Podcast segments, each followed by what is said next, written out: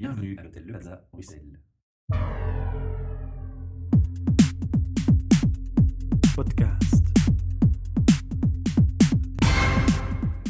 Bienvenue pour un nouvel épisode du podcast HR Meetup, votre podcast sur les ressources humaines, un projet sponsorisé par Talent Square, Transforma Bruxelles, espace de coworking et Innovation Center, et bien entendu notre hôte, l'hôtel Le Plaza Bruxelles. Aujourd'hui, nous accueillons, et j'en suis très heureux, Laurence Levens, directrice Step to You, que nous allons donc présenter. Mais avant, Laurence, comme pour tous nos podcasts, une petite présentation de notre invité. Qui es-tu es Quel métier te destinais-tu à faire Et comment en es-tu arrivé à cette fonction de directrice à l'ICHEC Rapidement, en quelques mots. Bah moi, euh, quand j'étais petite fille, je rêvais d'être Claudette Noire. Et euh, je me suis original. vite rendu compte que Noire, je ne serais jamais et Claudette, ça risquait aussi d'être compromis. Mais euh, sans rire, j'avais plein d'idées. Tu voulais travailler dans les spectacles, en gros. Oui, mais j'avais vraiment plein d'idées. Donc euh, je suis passée d'archéologue à euh, effectivement comédienne. euh. et puis finalement, euh, en ayant autant d'idées, j'ai eu un souci, c'est que je me suis dit, je vais plutôt faire quelque chose qui mène à tout. Hmm. Et donc je me suis retrouvée à l'ICHEC. Donc une formation globale et générale. qui est une formation, c'est ça, en gestion, mais donc qui touche effectivement à plein de Qui domaines ouvre plein et de portes, qui en fait, ouvre plein de portes. Voilà. Et donc c'était très bien pour moi parce que j'étais vraiment pas très au clair avec ce que j'avais envie de faire. Tellement bien que finalement, tu y es encore. Oui, mais je- j'en suis partie quand même. Hein. Je suis, j'ai pas fait de l'ICHEC à l'ICHEC en passant par l'ICHEC. Je suis quand même, euh, j'ai fait euh, d'autres expériences ailleurs. Et en fait, à l'ICHEC, j'ai eu l'occasion, et ça c'était un, un- une, euh, vraiment un- une belle opportunité, de partir faire mon mémoire en, à l'époque on disait pays en voie de développement, en Égypte. Et là, je me suis dit, en fait, c'est ça, moi je veux bouger, je veux voyager, et je veux un métier qui est en lien avec les gens. Humain. Absolument, humain. Et je me suis rendu compte très vite que la gestion, ça me faisait pas vibrer. Dommage. Ça, pour- ça peut pourtant être très humain, hein, mais... Tout à fait. Mais je me suis dit, bon ben voilà, euh, je vais faire une agrégation de l'enseignement secondaire supérieur. Et je me suis très vite retrouvée prof, en fait, dans, dans une école multiculturelle à Molenbeek. J'ai adoré ça. Puis je suis partie aux Comores, toujours dans le domaine de l'éducation. Mais j'avais envie d'élargir les horizons sur... J'avais pas envie d'être, pardon pour l'expression, mais uniquement prof. J'avais envie de faire des choses plus globales, plus... euh, Plus impliqué sociétalement, voilà. si je te comprends bien. C'est ça. Bien qu'il y ait plein d'enseignants magnifiques qui sont très impliqués Oui, c'est pas, sociétalement. hein. pas le sujet ici. Mais donc voilà, et c'est comme ça qu'à un moment, je me suis retrouvée, il y a 13 ans, à l'ICHEC pour développer, à l'époque, le programme Captain. On peut en dire un mot rapide? Captain est un programme et des outils pédagogiques qui sont destinés à travailler l'entrepreneuriat chez les plus jeunes. Et quand je dis les plus jeunes, c'est 10 ans, 12 ans. 10 ans, 12 ans. Oh, très, très tôt, ça. très tôt. Et à l'époque, on nous a dit, vous êtes malade, euh, vous, allez, vous, vous voulez faire des entrepreneurs de, de gamins de 10-12 ans. Et pourtant, Et pourtant, nous, évidemment, notre, notre intention derrière, c'était surtout de travailler les comportements de l'esprit d'entreprendre. Ah. Donc la créativité, la curiosité. stimuler les compétences, les, les affinités. Voilà, travailler l'autonomie, travailler euh, la communication, travailler le- l'esprit d'équipe, l'esprit d'initiative. Détecter, orienter aussi? Pas encore à ce moment-là. Pas non. encore à ce moment-là. Non, non. Nous, pour nous, l'idée, c'était vraiment mettre les jeunes Hmm. en projet pour qu'ils puissent développer toutes ces compétences transversales. Parce que moi, j'ai la conviction profonde qu'un enfant est un entrepreneur naturel. Il est très curieux, on le sait bien. Première Il est qualité pour être entrepreneur. ouais. Absolument. Il est très créatif. Quand il fait des bêtises, il en trouve toujours des nouvelles. Euh, il est très persévérant. Hein. Il se dit pas au bout de trois fois qu'il a essayé de marcher, bon ben c'est bon, là c'est pas pour moi, j'arrête. Il se casse la figure combien de fois avant d'apprendre à rouler à vélo? Enfin voilà. C'est donc- le propre de l'enfant, quoi. c'est le propre de l'être humain, je pense, et je pense que le problème, c'est c'est que si on n'entretient pas ça en disant mais oui, tu peux, et en donnant des outils aux enfants pour qu'ils avancent, évidemment en sécurité, bah si on, on- on casse tout ça, après, il n'y a plus d'entrepreneurs. Ce qui nous mène vers Step to You. Alors, on va dire un peu, c'est quoi et pour qui se destine Step to You? Alors en fait, Step to You, c'est une petite cellule, donc euh, on est quatre et demi. Elle est liée au premier projet, tu l'as dit. Elle est liée au premier projet, mais le premier, tout tout premier projet de Step to You, avant que j'arrive, ça a été le programme Dream. Donc, il y a eu Captain, puis c'est passé Dream. Chronologiquement, en fait, ça a d'abord été Dream, Mhm. en 98, je pense, mais j'y étais pas encore. Et l'idée là, c'était dans un contexte euh, économique bien morose, parce que c'était la, la faillite de Renault Villevorde. Et les gens qui travaillaient à Ishek PME à l'époque et qui étaient en contact avec des créateurs d'entreprises se sont dit, mais bon sang, les messages que les médias véhiculent envers les jeunes qui ont 16-17 ans, c'est quand même pas rigolo, quoi. Ouais. Je veux dire, aujourd'hui, c'est toujours pas plus rigolo C'est un peu plus. sombre. Ouais. Et, et nous, en fait, Ishek PME était en contact avec des créateurs passionnés, des gens qui avaient des projets, et donc on se disait, mais est-ce qu'on peut pas connecter les jeunes avec des créateurs de- de- d'entreprises? Et c'est comme ça qu'est né Dream. Puis Dream a pris une ampleur euh, énorme, hein, touche aujourd'hui euh, des milliers de jeunes en français et en néerlandais.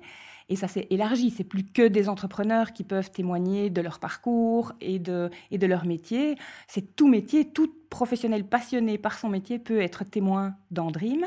Et donc, les jeunes peuvent aller rencontrer des personnes qui leur qui entretiennent la flamme, qui ont envie Ouais. de dire, bah, les allez les gars, euh, en tout cas.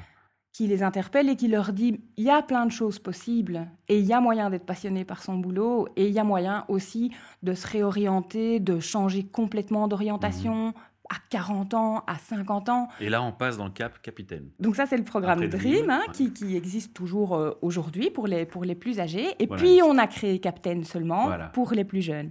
Parce qu'on s'est dit, c'est bien de travailler le avec les 16, public, en 17, fait. Mm. c'est pas les mêmes. Voilà, exactement. En termes d'âge, c'est pas les mêmes publics.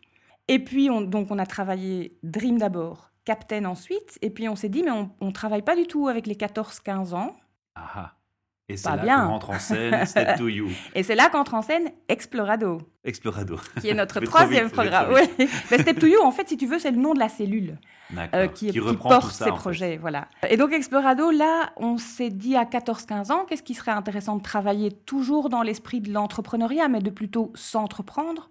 Et on s'est dit la créativité. À 14-15 ans, ça, lever les freins à la créativité, c'est une chouette thématique. C'est rigolo, c'est ludique et ça permet effectivement d'ouvrir les horizons, de se dire ben, plutôt qu'avoir des idées gluantes qui me collent au sol, est-ce que je peux pas avoir aussi des idées étincelles et me permettre de les, de les explorer?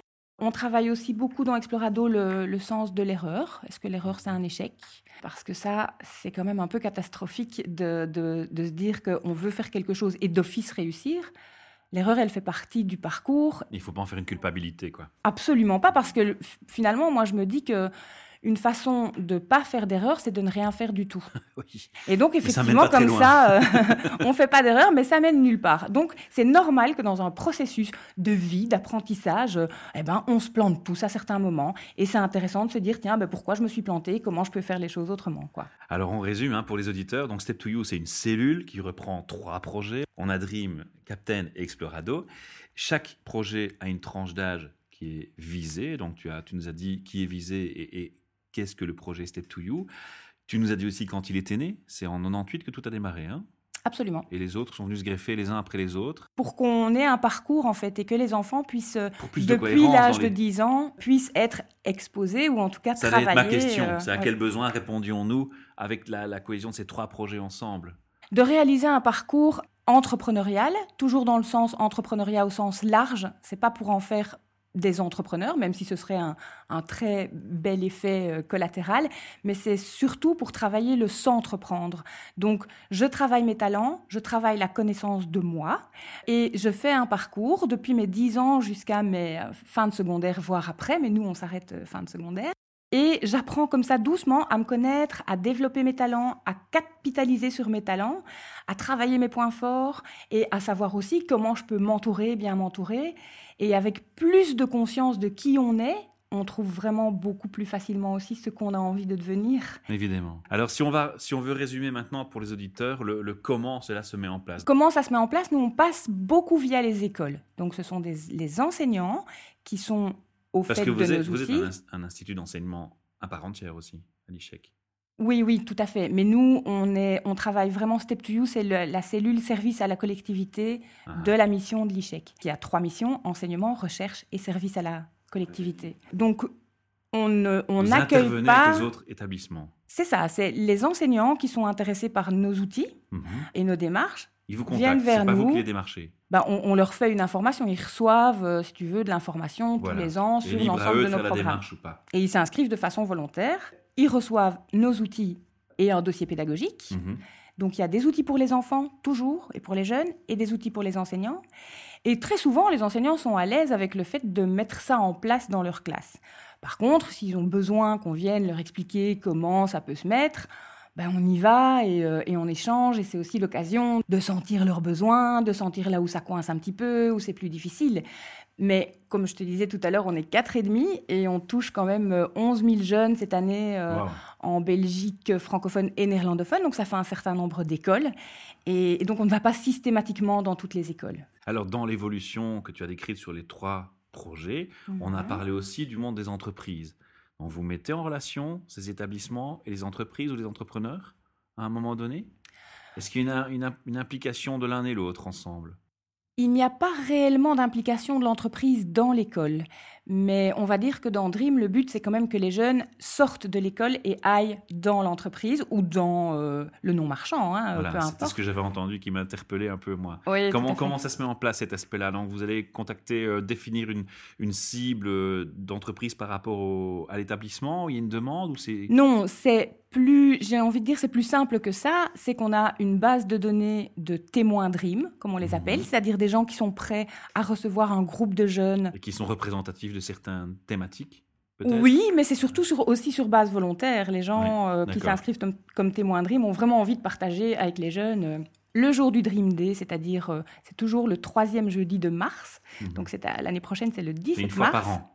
Une fois par an, le Dream Day, oui. Donc on a dans notre base de données une série de témoins pour lesquels on rédige un portrait qui reprend un peu, c'est rigolo ce que tu m'as dit tout à l'heure, c'est tiens, vous rêviez d'être quoi à 17 ans? Quelle est- quelles études avez-vous fait? Quel est votre parcours? Et quel est le message que vous avez envie de, Ouais. de délivrer aux jeunes? C'est aussi la démarche de nos podcasts. hein. C'est pour ça qu'on on avait bien, euh, On avait bien matché. on avait bien matché en termes de C'est ça. synergie et d'écoute de l'un et l'autre projet. Oui, c'est ça. Mais je te laisse continuer. Pardon pour l'interruption. Non, pas de souci. Donc, chaque témoin a un portrait, et sur base de ces portraits, les jeunes choisissent d'aller rencontrer un tel ou une telle ou une telle. Moins, j'ai l'impression, enfin, en tout cas, le but chez nous, c'est moins sur la thématique métier que sur l'intérêt du parcours et tous ces messages généraux, enfin, généraux et, et- et positifs que, Ouais. que quelqu'un qui a un parcours professionnel peut délivrer aux jeunes, quoi. C'est la philosophie de l'entrepreneur qu'on essaie de communiquer en fait. Voilà, c'est ça. Et donc, et l'entrepreneur, ça peut être quelqu'un qui a créé sa boîte, mais ça peut aussi être un intrapreneur, quelqu'un qui a porté des projets au sein d'une entreprise ou d'une organisation. très à la mode actuellement hein, aussi. Très. mais finalement, ça demande euh, un peu les mêmes types de compétences, de l'autonomie, de la curiosité, de la C'est créativité. juste la mise en place qui est différente tout simplement. Voilà, exactement. Et on peut être entrepreneur dans tous les domaines. Euh, Nous, on le dit souvent aux jeunes, on peut être un entrepreneur social, euh, humanitaire, économique, artistique, sportif. Mhm. Donc c'est vraiment l'idée de se mettre en projet, quoi. Vraiment bien se connaître et se mettre en projet. Et se dire qu'un projet, comme notre vie, comme nous, va évoluer tout au long de, euh, tout au long de sa vie, quoi. Alors dans ces témoignages, donc ces, ces- ces personnes témoins, Mhm. on imagine qu'on met un accent sur le positif et les, belles réussites. Ça me semble un peu évident. hein. C'est quand même le but de stimuler les gens vers du positif. Mais est-ce qu'il arrive aussi d'avoir un témoin qui vient devant vous et, et dire voilà, bah, en fait, moi, je, je viens témoigner de comment je me suis cassé la figure et comment je m'en suis ressorti? Ah oui, tout à fait. Je- moi, nous, ce qu'on trouve, non, non. Et nous, ce qu'on trouve intéressant, c'est justement des gens qui ont des parcours un peu euh, parfois atypiques. atypiques, Mhm. voire chaotiques. Je sais qu'il y avait un, des monsieur. À tirer de ce côté-là. Ah oui, oui, oui. Enfin, je, pense que c'est très dangereux de, ne donner que des modèles de gens qui ont super réussi et dont on a l'impression qu'ils ne se sont jamais plantés. C'est sûr que, voilà, Michael Jordan, euh, il dit qu'il a dû mettre euh, combien, il a dû, tirer combien de balles pour réussir des paniers. euh, voilà, la- la- l'auteur de Harry Potter, elle a présenté son bouquin à 12 ou 13 éditeurs avant D'être euh, et donc ça c'est très très important ce, ce message-là. Et donc nous on aime bien oui des gens qui ont beaucoup raté à l'école par exemple Mhm. et, et qui parfois me disent mais moi je peux pas aller témoigner devant des jeunes je me suis plantée euh, quatre fois euh, et puis j'ai euh, et aujourd'hui je suis ça. Mais si justement Ouais. bienvenue parce que les jeunes ils vont aussi pouvoir s'identifier et se dire mais quoi donc lui il s'est planté il s'est relevé il a avancé il, il en est là où il est aujourd'hui donc euh, c'est des messages pour moi qui sont fondamentaux Alors malheureusement, une question assez terre à terre de ma part, mais on y pense en écoutant. oui Comment ça se met en place au niveau survie, ce projet? Vous vivez il y, y a- il y a de l'argent qui rentre en C'est jeu, dur. du financement. Oui, c'est une question un peu embêtante, mais non je pas crois qu'il faut être transparent avec l'auditeur aussi, il faut- ou, ou les gens qui nous écoutent, qui seraient intéressés. Euh, voilà, il faut faire vivre ce projet. Il y a des frais, donc euh, comment ça fonctionne? Oui Quel est le business model en gros? Il y a des frais Sans rentrer dans les, les secrets de maison. Non, non, non, non, mais il n'y a aucun secret. Franchement, je, je peux, j'ai pas du tout de souci avec la transparence. Donc, nous, ce qu'on voulait pour que toutes les écoles puissent s'inscrire si elles le souhaitaient, euh, on voulait que les outils soient gratuits. Ce qui est toujours le cas aujourd'hui. Ce qui empêche de couper l'accès aussi pour des raisons de, de budget, quoi. Voilà, c'est ça, parce qu'on s'est dit, mais alors on met la limite où euh, on voulait surtout pas être discriminant. Maintenant, bah, il faut quand même bien que quelqu'un paye, que quelqu'un paye nos salaires et euh, que quelqu'un paye la production des outils, l'envoi des outils dans les écoles. La euh. maintenance, le travail sur le long terme. Bien sûr, la, base de données. Qui nous permet d'être acharné sur le sujet. oui, oui, parce qu'on n'a pas que, c'est pas que des facilités, des, il y a aussi plein d'obstacles. Hein. Mais donc on a, on a des partenaires privés et publics. D'accord. Euh, donc on est financé en gros maintenant, je dirais 75% de public et 25% de privé. Donc les établissements ne doivent pas prévoir un budget? Non. Voilà, c'était le but de la question surtout. Hein. C'est de rassurer ceux qui ne connaissent pas encore, qui, n'auraient pas été contactés, qui nous écoutent. Ben, ils peuvent y aller franco. Quoi. Oui, ils ne ils vont pas recevoir une facture euh, dans le colis des outils.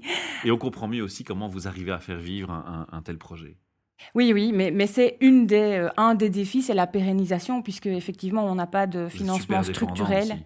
Oui, c'est ça. Et, les pouvoirs publics, ben, on sait bien qu'ils ont de moins en moins de sous.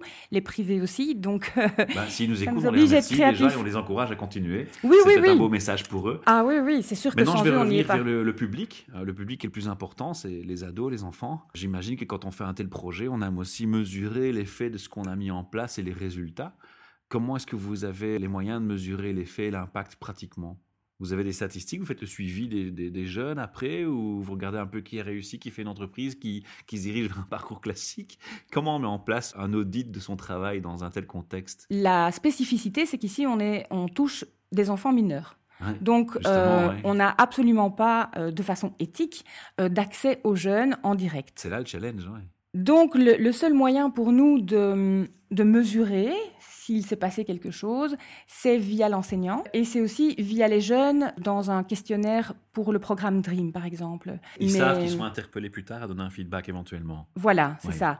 Mais c'est complètement anonyme et on n'a pas les moyens de les suivre et on ne peut pas les suivre. C'est pas un peu frustrant parfois C'est un peu dommage?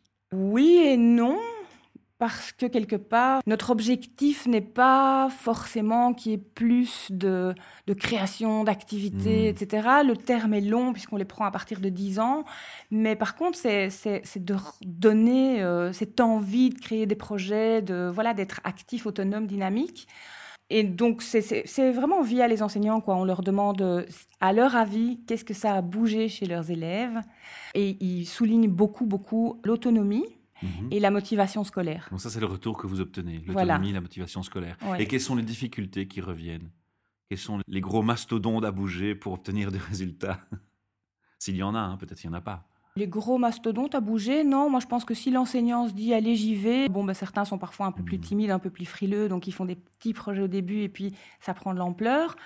Non, des gros mastodontes, j'ai l'impression que... Donc il n'y a pas de frein à ce niveau-là. Et le public lui-même, est-ce qu'il a, il est victime de clichés, de préjugés On ressent ça Parce que moi, quand je parle avec des gens qui ont envie d'entreprendre, ben, j'échange beaucoup avec ces personnes et souvent ressort, je parle globalement, il ne faut pas mettre tout le monde dans le même sac, mais une crainte d'être indépendant en Belgique, par exemple. Est-ce que chez les jeunes euh, qui sont votre public, vous ressentez aussi déjà à ce moment-là ce type de crainte, ce type de préjugés, de clichés? Non, en fait, on se rend compte, il y a une étude qui a été menée, on se rend compte que ça chute euh, après. Mhm. enfin, je veux dire, la motivation, hein, en tout cas, la peur augmente après 18 ans mais pas avant. Et donc justement, c'est intéressant d'entendre ça justement. Oui, c'est ça. C'est qu'en fait, il y a beaucoup de jeunes qui se voient euh, leur propre patron ou créateur de quelque chose qui leur Le ressemble. Le rêve reste ouvert. Ça n'a pas encore été cassé. Voilà, ça n'a pas encore été cassé. Maintenant, c'est important d'avoir, si on a maintenu cette flamme, c'est important de continuer à la porter, s'ils font des études supérieures ou pas. Ah. Euh, mais c'est vraiment important de pouvoir continuer à garder cette flamme pour qu'effectivement, après, ça donne plus d'entrepreneurs ou d'intrapreneurs.